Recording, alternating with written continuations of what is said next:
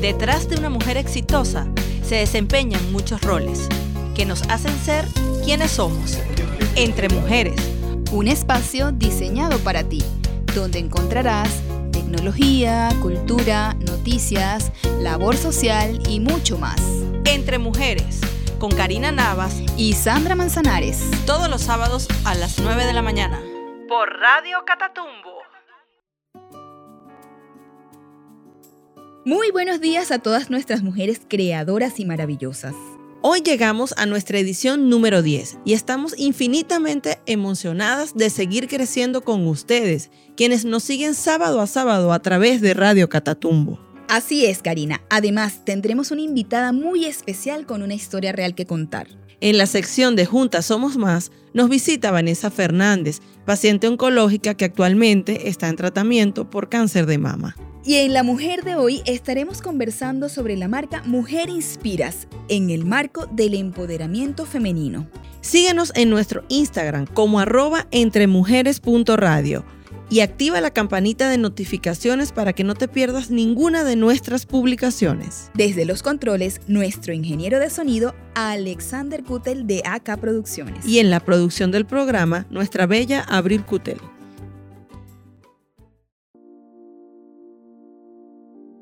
Póntelos es la tienda que necesitas. Allí te ofrecen todo lo que buscas para crear tu look perfecto para toda ocasión. Visita su tienda en el Centro Comercial Mediterránea Plaza Sótano 1 y también puedes escribirles por WhatsApp al 0412-402-1663. Y si te gustan, definitivamente póntelos.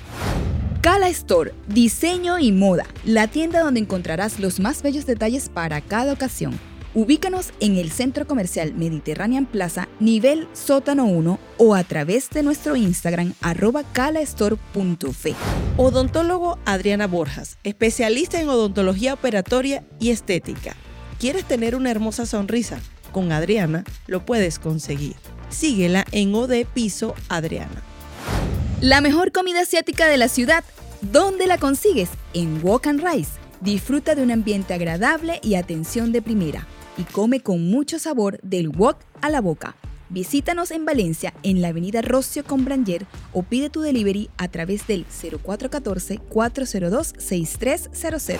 Lo mejor en estructuras metálicas te lo tiene Servicios Industriales Téramo, desde tanques, equipos metálicos y soldaduras especiales. Síguelos en Instagram como arroba citercapiso. Entra al mundo web con servicioshosting.com somos proveedores de hosting y servicios web complementarios. Con tecnología Cloud Linux. Contamos con soporte 24/7 con la mejor atención. Dale un clip a tu éxito. Bienvenidas a nuestro segmento La Mujer de hoy Hoy estaremos conversando sobre la marca Mujer Inspiras, Karina. Sí, Sandra, en días pasados estuvimos en el relanzamiento de la marca Mujer Inspiras, el cual estuvo bien chévere porque estuvo bien agradable. Fue en un restaurante. En un restaurante, ajá, en un restaurante acá de, de Valencia. De verdad que estuvo bien chévere. Ellos invitaron a varios emprendedores, invitaron a locutores de radio, sobre todo en este marco del empoderamiento femenino y dando un apoyo a toda la creatividad femenina. Sí, Fíjate que es fundada por Maide, la cual es licenciada en educación con estudios en maestría, psicología clínica, psicología de desarrollo, es especialista en liderazgo, es motivadora, es consultora educativa y organizacional y es la creadora de talleres, charlas y cursos y conferencias para la mujer y ayudar a todo lo que es el marco personal que la persona necesita como para mm, desarrollarse y mejorar aquellos miedos que pues como mujer a veces tenemos. Ok, bueno, tú sabes que ellos, este grupo de personas que ya está liderizado por Maide, ellos también dan asesorías y coaching personal a las mujeres. Y bueno, están ahorita lanzando un, podcast que se llama Inspírate para Inspirar. Sí, un poco de esto fue lo que conversaron en este taller, o bueno, en este relanzamiento. Sí, en este relanzamiento de la marca donde ellas hablaban sobre cómo nació la marca, a raíz de qué fue esto, y bueno, fue una necesidad a la cual ella vio cuando inició todo este proceso, como ella es psicóloga Sí. y daba todo este asesoramiento, se dio cuenta que la mujer necesitaba desarrollarse y mejorar todos esos miedos, que es lo que más o menos manejamos con la parte del empoderamiento. Cuando tú sabes, cuando tú te sientes pues plena, tú te sientes con poder, con poder de tomar decisiones en tu vida y todo esto. Incluso entre las cosas que ella pues conversaba en este relanzamiento de marca, era que se vio con aquellas mujeres que se sentían pues como minoradas en ese matrimonio o en esa relación. Sí, también, quizás también un, un poco con aquellas mujeres que han sufrido maltrato. Sí, Ok. hablaba bastante sobre el maltrato Ajá, eh, psicológico, porque no claro, solamente... no, no, no necesariamente tiene que ser maltrato físico, pero sí ese acompañamiento a estas mujeres que han sufrido maltrato puede ser psicológico, ¿ok? Y ellos brindan como que esa herramienta, tienen grupos de, de WhatsApp. Sí, donde de ellos- apoyo. ajá, donde ellos dan ese, ese apoyo también. A mí me pareció de verdad súper, súper interesante todo este trabajo que ellos hacen, sobre todo hoy en día, que a veces la, la mujer es cabeza de familia, como quien dice, y tienen que llevar a cuestas todas las responsabilidades que esto tiene, ¿no? O sea, llevar el alimento a la casa, mantener a los niños, llevarlos al colegio.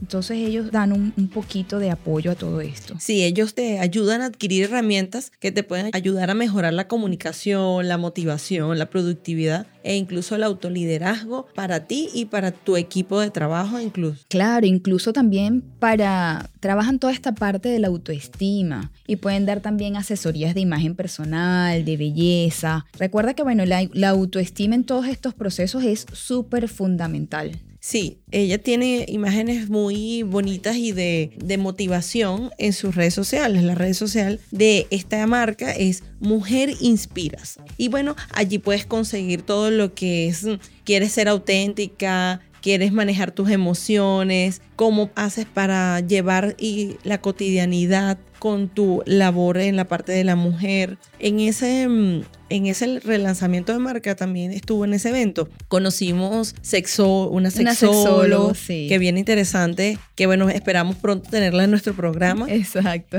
También, bueno, yo conocí a Hola, soy María, Ajá. que tiene un Con monólogo su muy bueno. monólogo la, la vagina en huelga. Y bueno, así sucesivamente muchas mujeres Emprendedoras. que con muchos sí. emprendimientos que te hacen pues motivar a llevar pues todo lo que es la, la parte de este empoderamiento pues que venimos conversando ya hace unos días. Exacto. Entonces, bueno, Mujer Inspiras es un espacio para la mujer en el que puedes encontrar acompañamiento, formación, asesorías, servicios, todas estas cosas, pues. Bueno, entonces, bueno, con esto te de- les dejamos el Instagram de Mujer Inspiras, arroba Mujer Inspiras, la puedes seguir y vas a ver que allí vas a conseguir cosas bien interesantes que te pueden ayudar con tu formación, con esta, a veces que uno se siente un poquito decaída, e incluso puedes ingresar a talleres, tienen temas muy emocionantes, eventos que hacen bien interesantes. Y bueno, cerrando un poco todo lo que es el tema del empoderamiento que veníamos conversando en el programa anterior, Sandra, cuéntame un poco para ti que habíamos conversado que el empoderamiento es aquello, sabes, que donde la mujer está empezando a ocupar espacios Claro. que no tenía y todo esto, darle como que ese poder de, Sí. de voz y voto en, dentro de organizaciones, no solamente este, dentro de la casa, sino también Claro. fuera. Eh, ahorita vemos pues que hay presidentes, hay, hay Sí, que son- presidentas. Que son, presidentes mujeres, ¿no? Exacto. Este, pero bueno, este, estos movimientos vienen desde hace muchísimo tiempo, solo que ahora es como que se le está haciendo más visible y por todo este mundo de, de- que está tan globalizado de, de los servicios de, pues, de redes sociales y todas estas cosas. Pero pues yo como mujer, yo pues me gradué muy joven, a los 20 años, y desde los 20 años he estado trabajando. Después, bueno, me casé, formé una familia, pero eso no impidió que yo continuara con, con mi labor, o sea, trabajando y me, me ocupaba también de mi casa. Eh, pero eso es un trabajo que a veces tú no puedes hacer tú solo. Tú No, no. lo tienes que compartir con la pareja, ¿ok? Sí, sí. O sea, hoy en día, bueno, ¿qué hago? Bueno, yo continúo trabajando, me desempeño como eh, productor de seguros. Además de eso, pues tengo este hobby acá. acá con Entre Mujeres Radio, que me encanta y lo disfruto, ¿ok? Y también disfruto esta parte de la tarea de ser mamá, que yo creo que ese es el mayor trabajo que tenemos nosotras las mujeres, las que tomamos esa decisión de ser madres. Pero me lo disfruto, ¿ok? Me lo disfruto y trato de ser de mi hija una mejor persona cada día, ¿ok? Igual que yo, pues en mi caso. Sí, fíjate que, que bueno, para mí el empoderamiento, como te comenté la vez anterior, Sí. yo sentía que esto era, ay, no, esto es más del feminismo así enfermo, Claro, ¿sabes? claro. Y todo eso, y bueno, y yo siento que nadie puede ocupar el espacio de un hombre. Por supuesto. El hombre es súper importante en la sociedad y en nuestra vida como cuando tenemos una pareja. Claro. ¿Ok? Este, como decía por allí una tía, este, los pajaritos viven en pareja. Es que claro, es así. Sí, sí. Entonces, bueno, definitivamente yo sí considero que, que en mí, pues el empoderamiento ha sido desde siempre. Mi Ujú. mamá nos, mm, nos creó de una manera que, por lo menos mi mamá, cuando yo tenía juguetes y me Ajá. traía cosas Santa o el niño Jesús, este, pues a mí mi mamá me traía carros, me traía. Nunca me compró una plancha, nunca me compró una cocinita, Claro. ni nada de esas cosas. Mi mamá era 100%. No, porque eso, ¿por qué? Porque es mujer. No, no, señor. O sea, maneje carro, maneje no sé qué. Y mi mamá era tanto así que Sí. yo a los 18 años, apenas cumplí los 18 años, aprendí a manejar. Ok. Yo manejaba, mis, papás- mis padres me daban el carro para yo ir a la universidad. Luego, ya a los 18 empecé, yo tenía el turno de en la noche del trabajo. Ajá. Y entonces me decían, no, este, empiezas a trabajar porque estás pasando todo el día. Entonces, bueno, empecé a trabajar. Y yo desde los 18 años Ya hasta estás. ahorita, mis 38 años, continúo Claro. trabajando. Claro. Nunca ha sido distinta. Mi vida siempre ha sido muy rápida. Exacto. Luego, bueno, pues también me casé, tuve a Jesús, continué allí pues como gerente en la, en la parte de servicios hosting, que, que estoy allí desde hace ya, bueno, la empresa tiene 19 años, yo tengo 17, 16 años con ellos. Ok. Y bueno, ahorita, bueno, en este nuevo rol de, de la parte de la radio, que de verdad que, bueno, me, me gusta, me desconecta de toda la parte del otro, manejas otros procesos, Claro. otros temas que son importantes y que investigas, ¿no? Sí, no, y que te enriquece. O sea, aparte Sí. te enriquece. Entonces, bueno, yo creo que la parte de. No es la parte del empoderamiento como tal, no es el darle poder a la mujer. No. Yo creo que las mujeres tenemos suficiente poder. Es este tema de que dices las mujeres 4x4. No, no. Porque igual, yo a veces necesito. O sea, yo quisiera saber mucho, de mucho de muchas cosas, pero mi carro no lo arreglo yo, por No. ejemplo. ¿Ok? A mí no me gusta llevar a lavar mi carro. Ay, yo también. No me gusta, no me gusta. Yo digo, no, no, sé, yo por qué tengo que llevar a lavar mi carro. Por ejemplo, son cosas que, que yo digo, no, ¿por qué? ¿Sabes? Entonces, eso de que sí soy capaz de todas las cosas, sí, pues puedes ser capaz de todas las cosas, de hacer todas las cosas, todas las cosas que, que te propongas. Creo que los seres humanos pues, pueden adquirir conocimientos. Hay habilidades y destrezas que tienen mucho más los hombres que las mujeres. Sí. Igual hay habilidades y destrezas que desarrollan más las mujeres que los hombres. Sí, sí, una de esas definitivamente es eso que tú dices, de la fuerza, por ejemplo. Claro.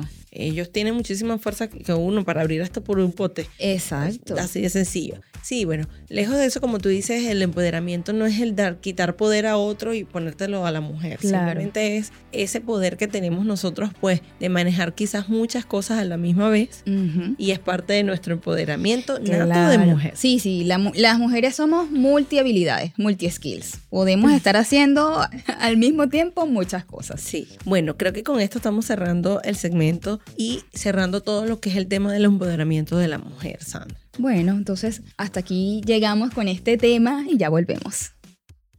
Bienvenidos a nuestro primer segmento Juntas Somos Más. Por la conmemoración de la prevención del cáncer de mama, que se celebra el 19 de octubre y que octubre es el mes rosa, tenemos una invitada muy especial para nosotros, Vanessa Fernández. Hola. Vanessa, buenos días, ¿cómo Buenos estás? días, muy bien, gracias por la invitación. Bueno, Vanessa, mira, vamos a, a estar conversando, ¿verdad? Como bien dijo Karina, esta es la, el mes rosa que todo el mundo habla, ¿verdad? Porque es la conmemoración de la lucha contra el cáncer de mama. Eh, queremos conversar contigo porque pues tú estás en ese proceso, ¿verdad? Eh, el programa pasado tuvimos aquí como invitado al doctor Nelson Vitale, quien es mastólogo.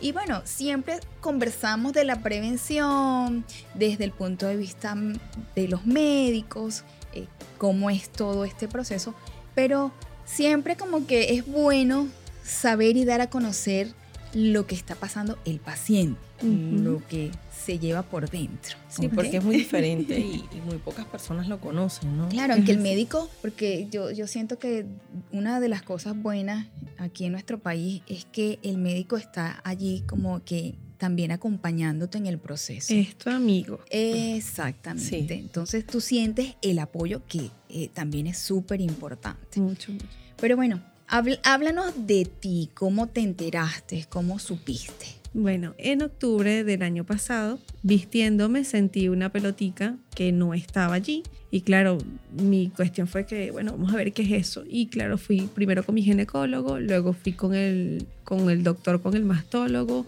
Me habían hecho mi eco, el doctor tomó muestra, hicimos biopsia y como finales de noviembre más o menos fue cuando tuve ya el diagnóstico de que era cáncer de mama.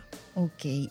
¿Qué síntomas manifestaste tú o solamente fue que te sentiste la pelotica y Así ya mismo. no? Te estabas Sí. haciendo un diagnóstico tú mismo, o sea, te estabas... Un, un- No, un o sea, autoexamen. o- no. No, no, yo me estaba vistiendo. O sea, sí, de vez en cuando, no voy a decir que todo el tiempo, pero de vez en cuando sí yo me hacía mi, tu mi autoexamen.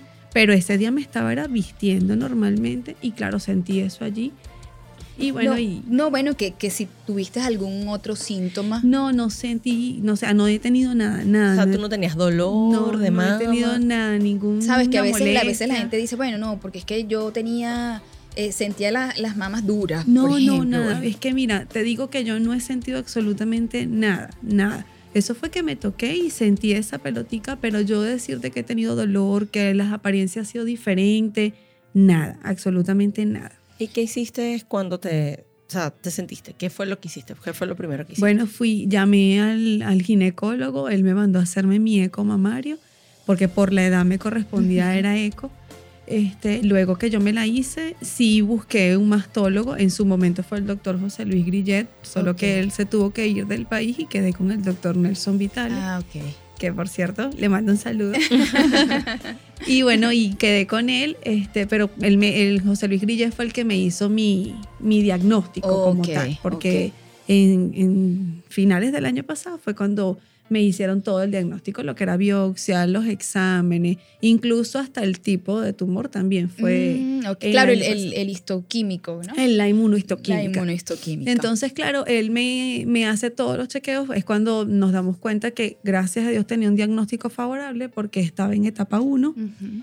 y entre los tumores era el más suave, o sea, o el menos agresivo, por así decirlo. Entonces, bueno, tenía como ese espacio es, de respirar y Claro. ese espacio bueno en el que podía esperar para este año para la operación. ¿Qué edad tienes tú ahorita? Vanessa? Ahorita tengo 34 recién cumplidos, me diagnosticaron con 33 años. Sí, bueno, fíjate que, que Karina te, te pregunta la edad, ¿no? Porque una de las cosas es que siempre dicen que después de los 35 años es recomendable hacer la Mm. mamografía, ¿no? Sí, Y que antes de esa edad siempre tienes que tener tu control, tus chequeos. tu chequeo, por lo menos anual, y te mandan a hacer un eco mamario. Ujú. ¿Ok? Pero muchas, muchas mujeres no lo hacen. La, Yo era la una. mayoría de las personas cree que es nada más ir al ginecólogo y ya. Sí, fíjate que cuando vino el, el- el doctor Nelson, él nos comentó, me dijo, desde los 20 años, así como uno va para el ginecólogo, debería ir uno al mastólogo. Así es. Pero eso yo lo desconozco. O sea, yo tengo 38 años y nunca he ido. Es que yo creo que casi todas las mujeres desconocemos eso. Vamos al mastólogo cuando sentimos algo raro, Claro. pero no como por un control como vamos con el Bueno, ginecólogo. fíjate que yo, yo sí desde, desde muy joven, porque, por ejemplo, mi condición mamaria son mamas fibroquísticas, ¿no? Entonces, desde muy joven, veintitantos años, el ginecólogo siempre me mandaba a hacer un eco mamario. Tienes que Ujú. hacerte siempre un eco mamario. O sea que para mí no, no era... o sea, No era es raro. normal, ¿sabes? Es normal, ¿ok? Sí. Pero sí, ciertamente, Karina se tiene que poner al día. tiene que hacerse su control. A mí me toca ahorita este mes. Yo siempre lo hago una vez al año. Lo hago en este mes. Entre, bueno, entre octubre y noviembre siempre lo hago. Eh, pero fíjate que es súper importante, Sí. ¿no? Porque ahí también se pueden dar diagnósticos tempranos. Eh, afortunadamente tú sentiste esa, esa pelotica allí y estaba en etapa 1, pero muchas veces hay tumores que son más agresivos Sí, sí. y o que quizás no están tan palpables. Y que, que quizás, es otra cosa. Claro, que quizás no están tan palpables y que con una, por lo menos con una ecografía, con una buena ecografía se pueden observar. Así es. Fíjate, Vanessa, te voy a hacer una pregunta que quizás te la han hecho ya varias personas cuando te preguntan cosas o algo así. Pero la hago porque es importante este hacerse consciente de esto. Tú siempre has sido sana. Siempre. No has Totalmente. padecido ninguna enfermedad. Nada, yo no tengo patología de nada, ningún antecedente de nada. Siempre he sido sana. Este, incluso sé que algo, digamos que un factor importante para tener cáncer de mama es el obesa. Y yo nunca he sido obesa, nunca he tenido sobrepeso, nada. O sea, totalmente sana, siempre. Claro, sí, porque hay factores de riesgo, según nos explicó el doctor. Sí, ¿Verdad? sí. Hay factores primarios y hay factores secundarios, pero bueno, uno de los factores es que si algún familiar de la línea materna tuvo cáncer de Sí, mama. mi abuelita tuvo fue cáncer de colon. Ajá. Pero, no sé si tendrá relación, relación. ahorita, pero sí, esa es la única, digamos que el único antecedente materno que tengo, pero de resto, ningún Nada, otro. nada, Nada, nada, nada. nada. Y tú amamantaste a, tu, a tus niños Bien, y todo sí, eso, ¿no? sí, Porque bien. dicen que eso también te ayuda, que eso como que disminuye el riesgo. Sí, amamanté, amamanté a las dos, más a una que a otra, soy sincera, por inexperiencia. Ajá. No sé si, yo creo que a todas las mamás nos pasa. Que a la primera casi que no le damos mucho porque no estamos muy claras en Claro. eso, pero ya. Ya después agarras Sí, la- agarras el hilo. Pero sí, yo amamanté y siempre tuve bien, nunca tuve ninguna apariencia extraña, nada que yo pudiera decir, mira, es que me dio, no sé, un dolor, una cosa, o que están dura, o que tienen una forma diferente una de la otra. No, yo nunca tuve nada. Lo mío fue tocar y sentir que estaba algo allí que no estaba. Claro. Pero, Que fue un día para otro. y que fue de un día para otro, porque eso, bueno, sí puedo decir algo, estaba recién saliendo de la, de la menstruación. Eso es lo Mm. único que, que yo dije, ¿sabes qué? A veces sí, pasa a veces que se, pasa. Ajá, que se te inflama, sientas, ajá. que te sientes pero dije, conchale, pero ya tengo más o menos días, no creo que sea eso. Claro. Y actué, pues actué en el momento de Claro. preguntar. Es que eso es importante. Una de las cosas que sucede a veces es que la mujer por miedo, Se o uno por paraliza. miedo, se, palari- Se pala- paraliza. Sí, uno piensa, no, esto es eh, la menstruación, se me va a quitar Sí. ahorita y tal. Tratas de no pensar en que es algo malo. Sí, porque Claro. no piensas nunca que te va a pasar. a ti. No, nunca, nunca. Jamás estás en la. en- jamás te planteas esa posibilidad. Ay, aún incluso si llegases a tener antecedentes de, de familiares, es que no te lo planteas. Siempre dices, no, eso no es Claro, nada malo. Eso no me va a pasar. No. Sí, es así. Ahora cuéntame, Vanessa, ¿qué sentiste cuando te dieron el diagnóstico? Porque pues uno, uno empieza, bueno, me sentí aquí la pelotica, eso no va a hacer nada, este, pero bueno, vas al ginecólogo, el ginecólogo te manda un eco, sabes, como que vas escalando en las etapas, proceso. ¿no? En el proceso. ¿Qué pensaste? ¿Qué pensaste? Bueno, en el momento como tal, o sea, el día del, del consultorio, o sea, el día que fui para, para que me dieran el resultado, recuerdo que cuando el doctor me lo dijo, mi esposo quedó más o menos viendo la nada, así, un punto fijo de tanto en tanto, miraba al doctor y decía que sí, y después continuaba. Y a mí me dio por preguntar. O sea, yo le pregunté muchas cosas. Yo le pregunté que si eso me podía volver a pasar, que qué tipo de eh, operación me podía hacer para prevenir algo a futuro, ¿sabe? Y todo. Recuerdo incluso el doctor Nelson siempre dice el cuento de que el cáncer de mama es una mesa de tres patas, que hay que hacer el, el protocolo como tal de operación, quimioterapia, radioterapia para combatir la enfermedad. Entonces, bueno, claro, yo fui preguntando, fui asesorándome, por así decirlo, lo que me venía a la mente. Ya después que salí del consultorio, ya Vanessa no sirvió para nada. Ahí sí llegó mi esposo, me dijo, cálmate, este, todo va a estar bien, te dieron probabilidades de 90% por de curación, o sea que cálmate. Este, mi, en mi cabeza lo que decía era, ¿cómo se lo voy a decir a mis papás? Y cómo lo voy a manejar con las niñas. Claro. Esa, esa era mi preocupación en el momento. Pero recuerdo que después de eso llegué a casa de mi cuñada y ella me dijo fue, listo, o sea, ya sabemos lo que, hay, lo, lo que tienes, hay que hacer lo que hay que hacer y ya. Claro, O hay que sea, actuar, o sea, no, se, no te Sí, puedes no, quedar dormida. No, y no, no, no nos podemos quedar en, en el, ni en la negación. Sí. Engancharte. Sí, eso, no Sí, hay sí. que engancharse en lo negativo, sino que, Hay que que, bueno, vamos a, a ver qué que, hacemos. que eso es súper importante, Vanessa, porque muchas veces a las personas el miedo las paraliza. Mucho, sí. ¿Sabes? Y entonces dices, no, esto no es. Y, y puede pasar que entonces tengas rabia contra el médico y dices, no quiero ir más a ese médico. quiero otra opinión o voy a ir a otro médico. Y, Sí, es y resulta que ahí lo que estás es como que Perdiendo tiempo. perdiendo tiempo. Es así, es así. No, yo, incluso yo, muchas personas se comienzan en que, pero ¿por qué a mí, Señor? Yo no me lo planteé. Claro. Bueno, e- esa es mi manera de cómo he vivido mi, mi situación. Yo no me lo planteé. Yo Tu lo- duelo, porque es un duelo. Sí, es, es así. Yo lo que dije fue, bueno, Señor, ¿para qué tú quieres Claro. que yo pase por esto? O sea, de repente yo tengo que ser ejemplo para, unas, para otras mujeres, este, o yo tengo que aprender algo de esto. También recuerdo que una amiga me dijo, no le tengas miedo, llámalo por su nombre. O sea, no le tengas miedo porque él no puede contigo. Claro. claro. Esas fueron las palabras de ella. No, él no puede contigo. O sea, no le tengas miedo. Y como que, claro, en el momento yo lo hablaba con todo el mundo. O sea, yo creo que más bien yo estaba como repetitiva. La gente dirá, Dios mío, qué fastidio con Vanessa. Pero es que yo siempre estaba, era como que buscando drenar. Claro, y, y es súper importante, Mu- Vanessa. Muchísimo. Porque entonces no te vale de nada quedarte con ese susto, quedarte con esa angustia, quedarse con ese miedo.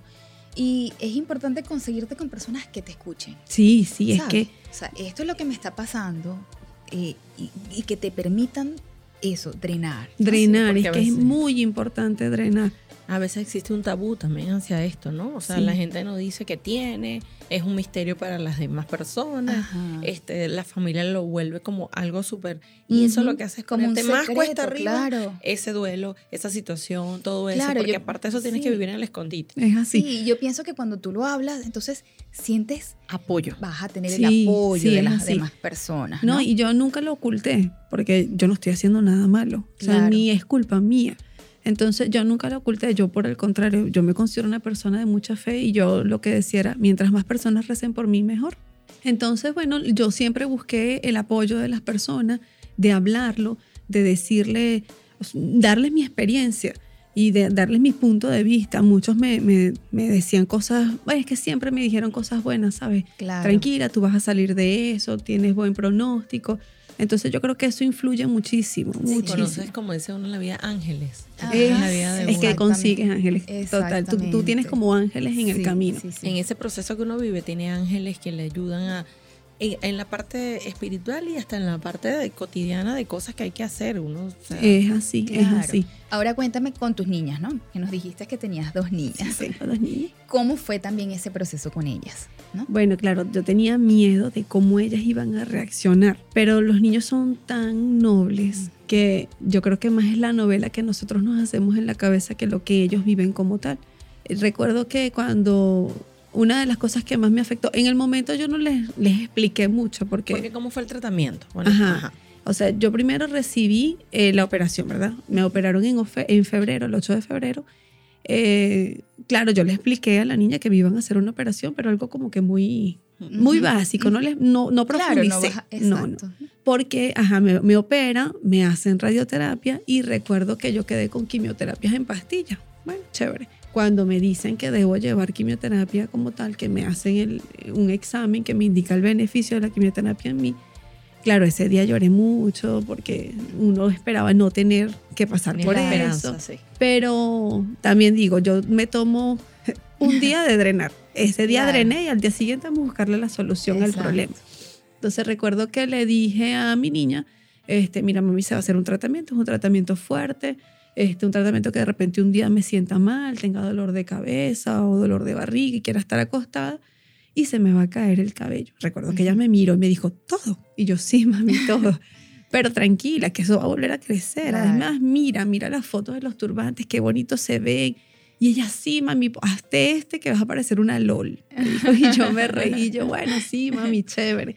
Entonces creo que va mucho de cómo nosotros se lo demostremos a Sí. ellos. O sea, si nosotros le demostramos que nos sentimos mal, que estamos pasando por el peor momento de nuestras vidas, entonces ellos van a decir, mi mamá está mal, tiene Sí. algo malo. Claro, y sobre todo si tú le muestras seguridad, ellas van Es a estar así. más tranquilas. Exactamente. En cambio, si tú de repente, por el contrario, llegas y lo tomas como que eso es un tratamiento, o sea, te estás tomando acetaminofén y ya. Exacto. Entonces, ellas lo toman como que no está pasando nada malo y, y viven, digamos, la experiencia mejor.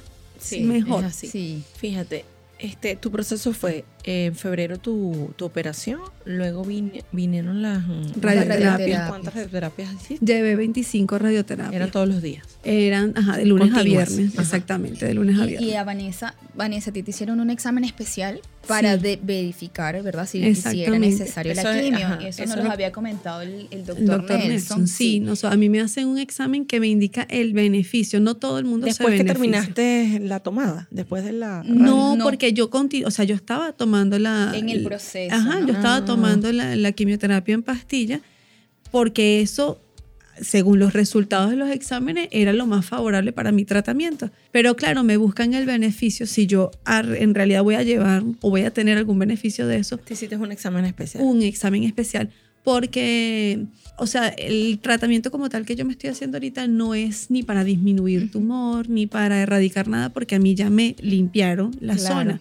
Es para evitar que a futuro pueda Sí, volver a pasar. Creo que se llama consolidación, ese tipo de tratamiento, si no me equivoco. Sí, porque po- cuando las personas... mm, Eso ya, ocurre... ya está erradicado. Sí, se llama, es el, es el de consolidar. Eh, ella me- exacto, ellos me dicen, es un, es un tratamiento preventivo como tal. Es buscar que a futuro disminuya las probabilidades de riesgo. Claro, exacto. Y eso es un beneficio. Fíjate que ese es un beneficio que actualmente tenemos acá. Sí. Sí, sí, sí. Este, el doctor nos los comentaba que, bueno, todas las personas no son como que candidatas a hacer ese examen. Exacto. Pero fíjate que en tu caso, tú fuiste candidata a hacerlo, te lo realizaron y, bueno, estás ahorita en este proceso de quimio, que a veces dice, bueno, a veces es fuerte la quimio. eh, hay personas que dependiendo del medicamento son más fuertes o- Sí. o, reca- o sea, recaen en el sentido de que después de la quimio están apaleados. Ajá, exactamente. Ujú. Yo, gracias a Dios, no me he sentido así. O sea, yo no digo que después del tratamiento tienes los malestares normales del Ajá. tratamiento, que sí, dolor de barriga o náusea, pero yo me lo tomaba como que me cayó algo mal que comí y listo. Claro. ¿Sabes? Lo pasaba por, por decirte, mira, me voy a acostar, pero siempre traté de tener, de, de estar lo más activa posible. Sí. Pero sí, no, no, los días después me daba malestar, pero ya luego se te quita. Mi ¿Cuánto? tratamiento es de 21 días, Cada, 21, días, ¿Cuántos ciclos? 8 ciclos. Y estamos en, En el séptimo, ya falta una sola.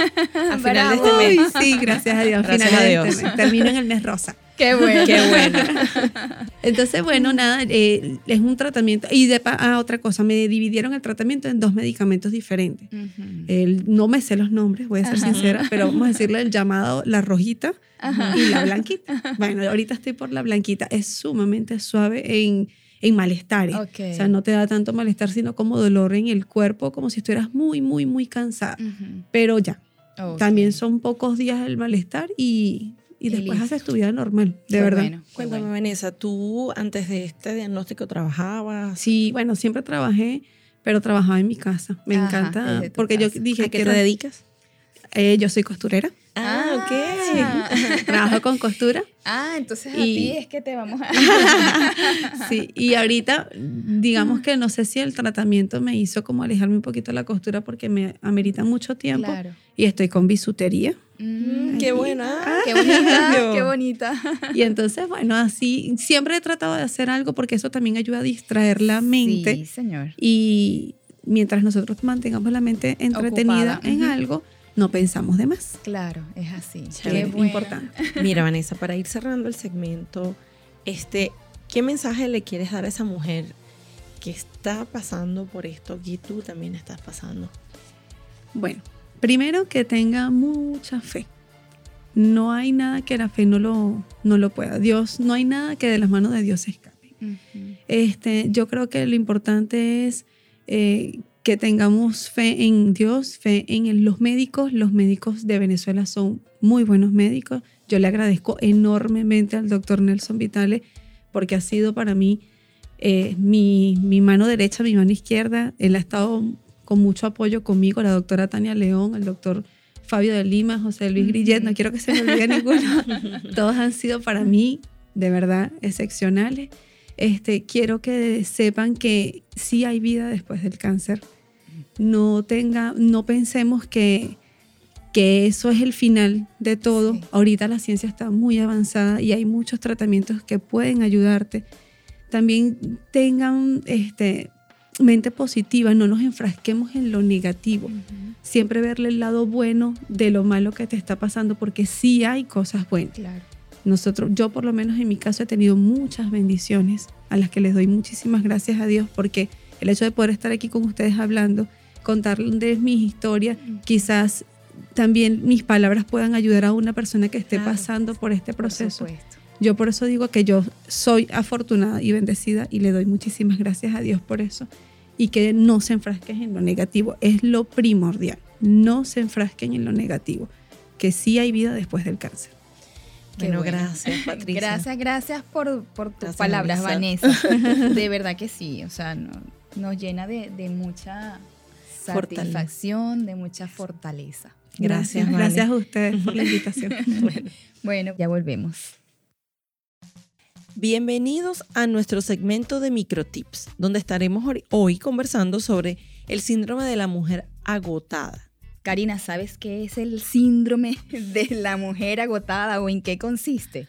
Bueno, lo saco por mí, pero ¿en qué consiste, Sandra?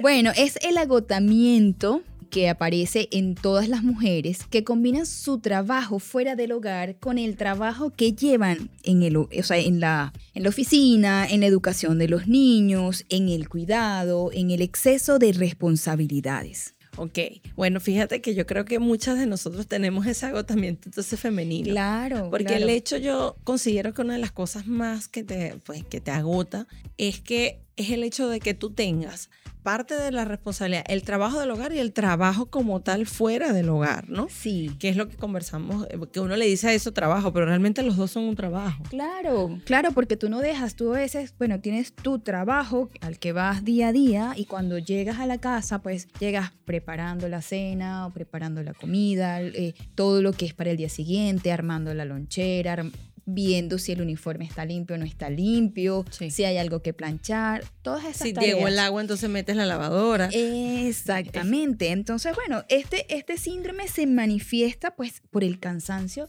puede ser físico y mental, porque uno muchas veces dice, wow, es que estoy agotada mentalmente, no Sí. solamente físicamente. Y una de las cosas que, que por lo menos particularmente a veces me sucede a mí y es parte de las características de este síndrome de agotamiento es el mal humor crónico. Claro. Yo hay momentos, pues normalmente me ocurre en la noche y ya yo me he dado cuenta, es precisamente eso, pues tienes un agotamiento mental, vienes con varias cosas y bueno, en, mi- en mi mente siempre digo, este, los demás no tienen la culpa del día que tuviste, de la cantidad de trabajo que tuviste y es una de las cosas que, que he aprendido, ¿no? Una de las cosas que también leí por ahí en, en- por el Instagram Ajá. es que tú debes detectar cuándo es que, este, qué es lo que te detona a ti para te- crearte el mal humor, ¿no? Ok.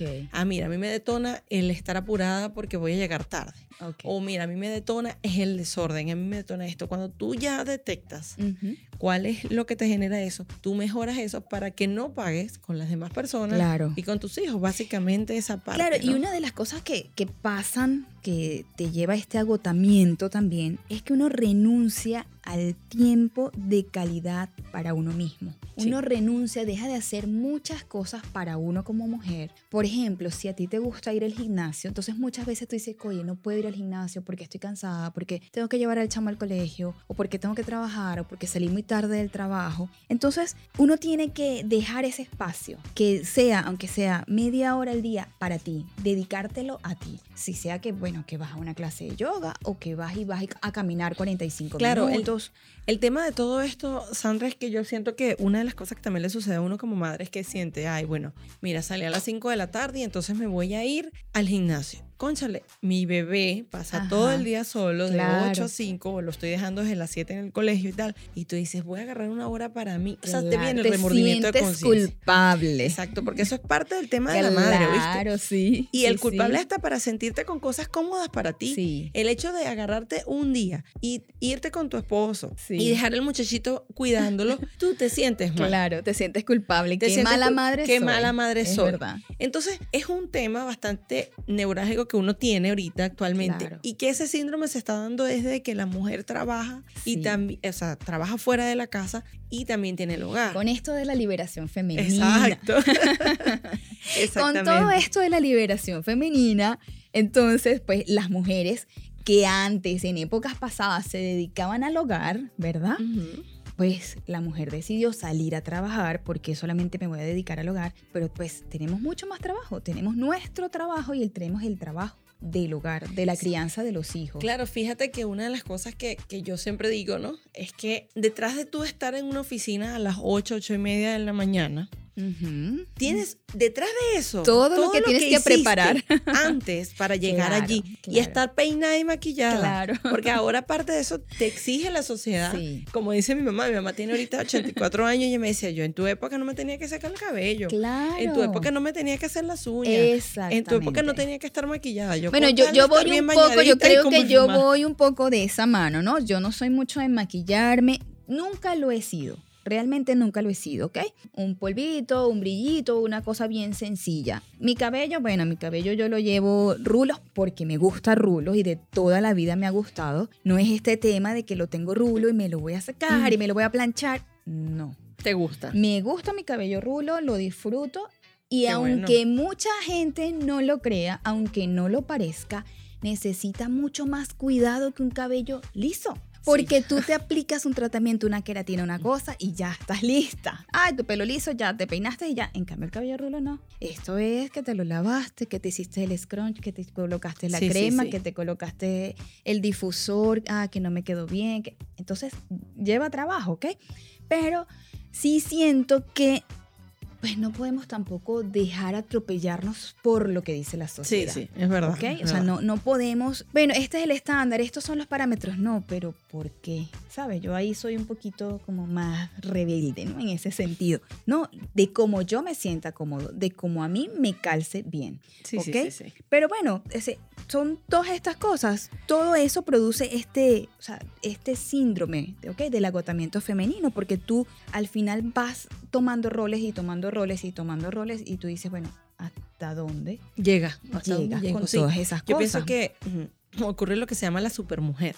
Ajá. que a mí pues me ocurre mucho en mi casa. Pues yo, eh, cuando tú eres una persona controladora, normalmente tiendes a controlar todo. Claro. Entonces, ¿qué sucede? Tú quieres controlar eh, la ropa que se va a poner el hijo tuyo, incluso hasta el esposo. Ujú. eh, eh, ¿Dónde voy a or- a ordenar esto? ¿Dónde está una pastilla? O sea, en estos días me di cuenta que, que- que ese autocontrol, ese exceso de control es malo dentro hasta del entorno de la Claro, casa, no por solamente por el supuesto. agotamiento que estamos No, hablando no, acá, es, es sino que- mira, yo tenía gripe Ujú. y lo- ni Jesús, ni, o sea, ni Mario, nadie sabía dónde estaba la pastilla para quitarme el... No, no, no, mira, hay- y hay una cosa, ¿no? Por ejemplo, con los hijos, lo que tú dices, que tú controlas hasta cómo se van a vestir. No, no. Ujú. Yo, mis hijos, desde siempre, claro, cuando estaban muy chiquiticos, obvio, pero llega un momento en que ellos ellos van diciendo, no, esto es lo que me voy a poner. Sí, y yo sí. los dejaba tranquilamente, ¿ok? Ah, bueno, eso es lo que se va a poner, bueno, eso es lo que se va a poner, eso lo escogió usted y ya, ¿ok?